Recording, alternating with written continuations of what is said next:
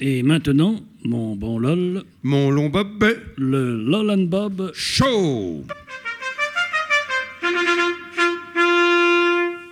Dites-moi, Bob, vous savez que j'ai bien connu Herbert von Karajan Comment ça L'illustre chef d'orchestre Lui-même, en personne. Mais non, je ne savais pas du tout, LOL. Racontez-nous ça, tout de suite.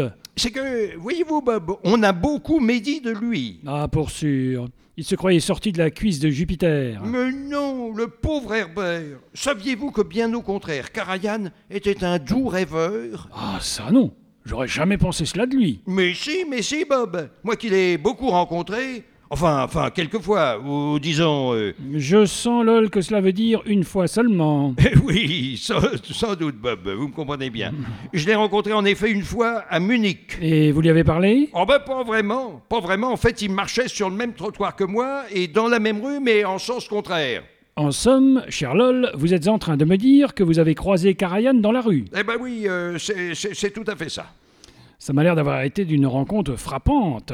Eh ben vous ne croyez pas si bien dire, Bob, car pratiquement au moment où nous allions nous croiser, Karajan, qui lisait une partition en marchant, eh ben Karajan s'est cogné violemment contre un lampadaire. Allons bon. Mais c'est incroyable ce que vous nous racontez là, cher LOL. Que s'est-il passé ensuite Nous sommes haletants de le savoir. Eh ben, juste après ça, Karajan a reculé, il s'est simplement euh, massé le front, et puis après, euh, il est reparti. Ah bon C'est tout, LOL Euh, ben oui, oui, oui, c'est tout, c'est à peu près tout, Bob. C'est votre seule rencontre avec Karajan Oui.